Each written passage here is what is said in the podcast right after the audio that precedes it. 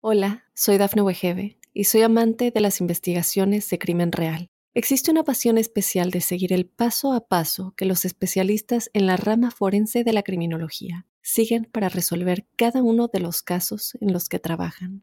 Si tú, como yo, eres una de las personas que encuentran fascinante escuchar este tipo de investigaciones, te invito a escuchar el podcast Trazos Criminales con la experta en perfilación criminal, Laura Quiñones Orquiza, en tu plataforma de audio favorita.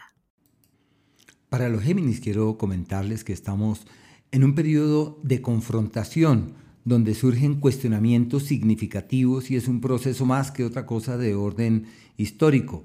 ¿Y de dónde se origina esa confrontación? Pues que los Géminis aman la calle, aman la gente, requieren salir, requieren moverse, requieren desplazarse. Y por ahora surgen una cantidad de acontecimientos de orden doméstico y circunstancias de orden familiar que requieren su atención, que requieren su presencia y deben estar allí prestos con el fin de ayudar a que se resuelvan y se destraben cosas. Lo que quiere decir que la calle y el salir y el relacionarse, el interactuar, se posponen, se dilatan, como si eso no, no fluyera con la facilidad que esperan. Y como esa prioridad, lo familiar, prevalece por encima de cualquier otra cosa, lo profesional se inhibe, los temas de pareja se restringen porque todo apunta precisamente hacia el seno del hogar y hacia aquello propio de la familia. El planeta Marte eh, avanza eh, por su propio signo, por Géminis, va a estar allí hasta el año próximo, hasta el mes de abril aproximadamente, marzo, abril del año que viene, como un periodo en el que sus niveles de energía aumentan en forma significativa. Es normal que digan yo no sé por qué, pero me siento irascible, siento que tengo mucha energía, quiero hacer cosas, quiero realizar, quiero emprender, quiero generar, quiero implementar. Y como es obvio, deben hacer gala de ese montonón de energía que tienen. Los cuidados son los de siempre, evitar la dispersión, focalizar los esfuerzos, centrar todas las energías y entender que esa eh, multiplicación de las fuerzas puede ser muy beneficiosa si están pendientes para poder eh, magnificar cada minuto, cada día de este mes que se está abriendo a partir de ahora. Este astro tiene dos raíces, una aquella emparentada con el trabajo, como si el trabajo llegara a sus vidas y no fuese fácil sustraerse a eso. Es el tiempo de la ocupación, del deber, del compromiso, de la responsabilidad. Y bueno, es posible que se vean abrumados y que sientan que la carga laboral se multiplica en forma significativa y el reto que tienen es el que no solamente trabajen, sino que vean resultados, que digan estoy en la época del hacer, pero el hacer me da frutos y me da resultados. Eh, no olviden eh, manejar cuidadosamente el tiempo porque es una temporada, es un periodo en el que se ven abrumados por mil y un cosas que llegan simultáneamente.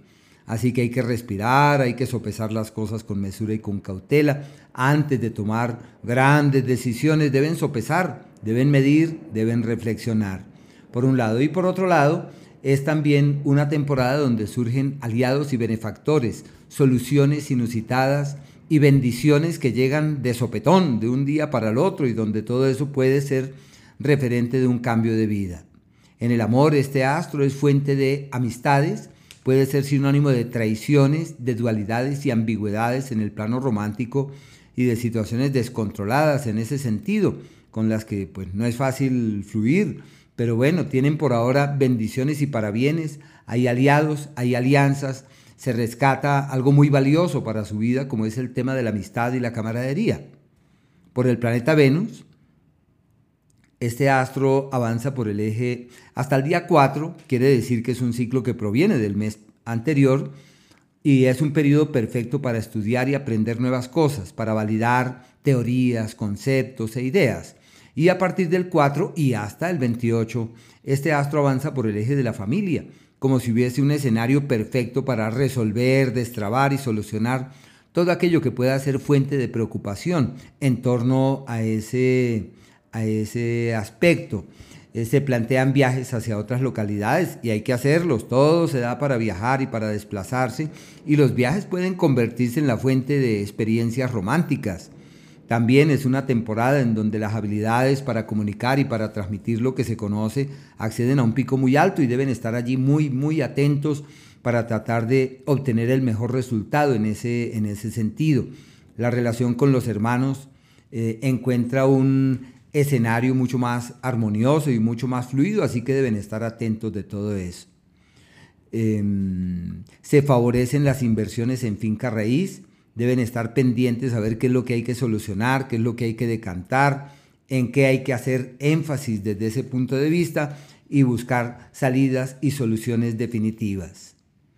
El amor que llega del 4 al 28 es un amor que trasciende en el tiempo, es un amor que pesa hacia el futuro y el amor que surge es un amor que trasciende, es un amor que vale, es un amor que importa y es un amor que puede llegar a dejar huellas indelebles hacia un futuro lejano. Y el día 28 este astro cambia de escenario y plantea el surgimiento de otras prioridades que se han de mantener vigentes durante el siguiente mes, para el mes de octubre.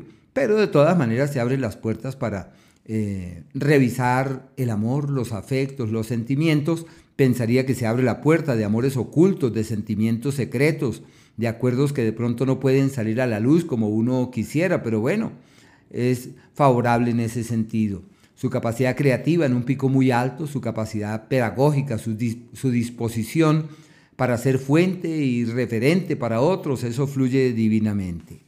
El Sol eh, históricamente está avanzando por el eje de la familia, como lo planteé al inicio, que alude a la presencia de una serie de situaciones de orden familiar que requieren de toda su atención, así que hay que estar atentos para velar por lo familiar, para atender los imprevistos, para estar prestos ante las eventualidades y ante las inconsistencias que puedan hacerse manifiestas en el seno del hogar. A partir del día 22 entran en una temporada muy buena para el amor y la piel, para los sentimientos, para reformular la historia afectiva, es posible que lleguen personas, se favorece la comunicación y el diálogo, llamar a aquella persona del pasado y allí existe una conexión y una coincidencia fiable que puede ser fuente de cosas eh, llevaderas y de experiencias bonitas, así que deben estar atentos de eso. Lo único habla de familiares con malestares en la salud, deben estar allí pendientes de ampararles, respaldarles y estar atentos de las circunstancias eh, que exploran. En el caso del planeta Mercurio, este planeta tiene dos campos de acción. Eh, lo primero, pues que está retrogradando y su retrogradación conlleva que hasta el día 23 esté avanzando por el eje del amor y la piel.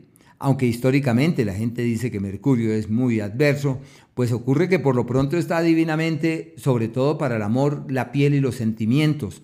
Un periodo para acordar, decidir tomar nuevos rumbos. Bueno, una época muy bonita en el tema romántico y afectivo. Y es donde se resuelven los conflictos, se superan las diferencias, se pasan las páginas de las preocupaciones o de las intranquilidades momentáneas y se encuentra un escenario fiable en aras de que todo pueda evolucionar hacia un mañana mucho más seguro y positivo. A partir del día 23, este astro, como está retrogradando, eh, accede al signo precedente. Y esto para los Géminis se convierte en el asidero del 23 en adelante eh, como un periodo para atender asuntos familiares que estaban pendientes, retomar cosas propias de la familia que no se habían podido resolver en antaño y que ahora llegó el momento de hacerlo. Eh, buen tiempo para arreglar la casa, para vender alguna propiedad, tomar decisiones sobre asuntos propios de la finca raíz, y bueno, ese es como el escenario en el cual los Géminis se encuentran. Quería contarles que hay unos días que son aquellos en donde las cosas no fluyen con la facilidad que uno quiere, como es el día 13, el 14 y el 15 como hasta las 3 de la tarde, que es un periodo irregular, que deben llevar las cosas con paciencia, manejar las cosas con mesura, tratar de no dejarse avasallar por las circunstancias. Y el otro periodo es el que se hace presente el día 5 y el 6. Esos son días de contratiempos, más se vería como retadores, son tiempos para días para tomar las riendas de lo importante, para hacer realizar ajustes y efectuar cambios que puedan llegar a tener una particular trascendencia. Y los días eh, de la toma de riendas del destino, donde es factible decir, ya mi destino no puede seguir siendo así mi destino tiene que cambiar y yo tomaré las riendas del mañana. Pero para eso deben hacer ajustes más psicológicos. El día 9 y el día 10 son exactamente aquellos.